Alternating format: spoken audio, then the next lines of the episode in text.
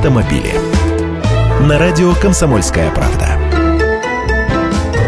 Здравствуйте! Если вам не нравится дизайн нынешней «Лады», вы можете поучаствовать в его изменении. «АвтоВАЗ» запустил опрос для потенциальных покупателей «Лады Приоры».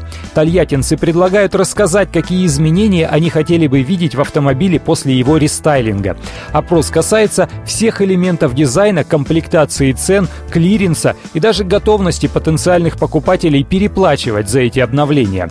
Вот что предлагают. Дополнительный пакет шумоизоляции, раздельная задняя сиденье, навигацию в комплектациях с мультимедийной системой, полноразмерный колпак колеса для исполнения норма, интерфейс для возможности применения коммуникатора, улучшенная набивка сидений, розетка на 12 вольт в багажнике и даже USB-разъем для зарядки.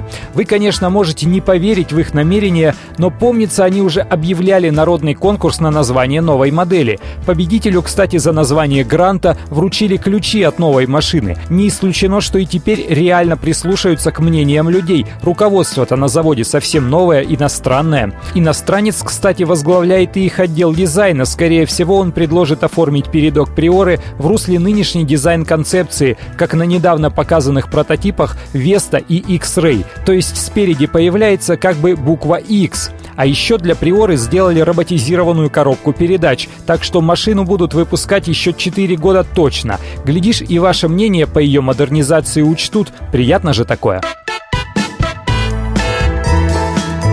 Автомобили.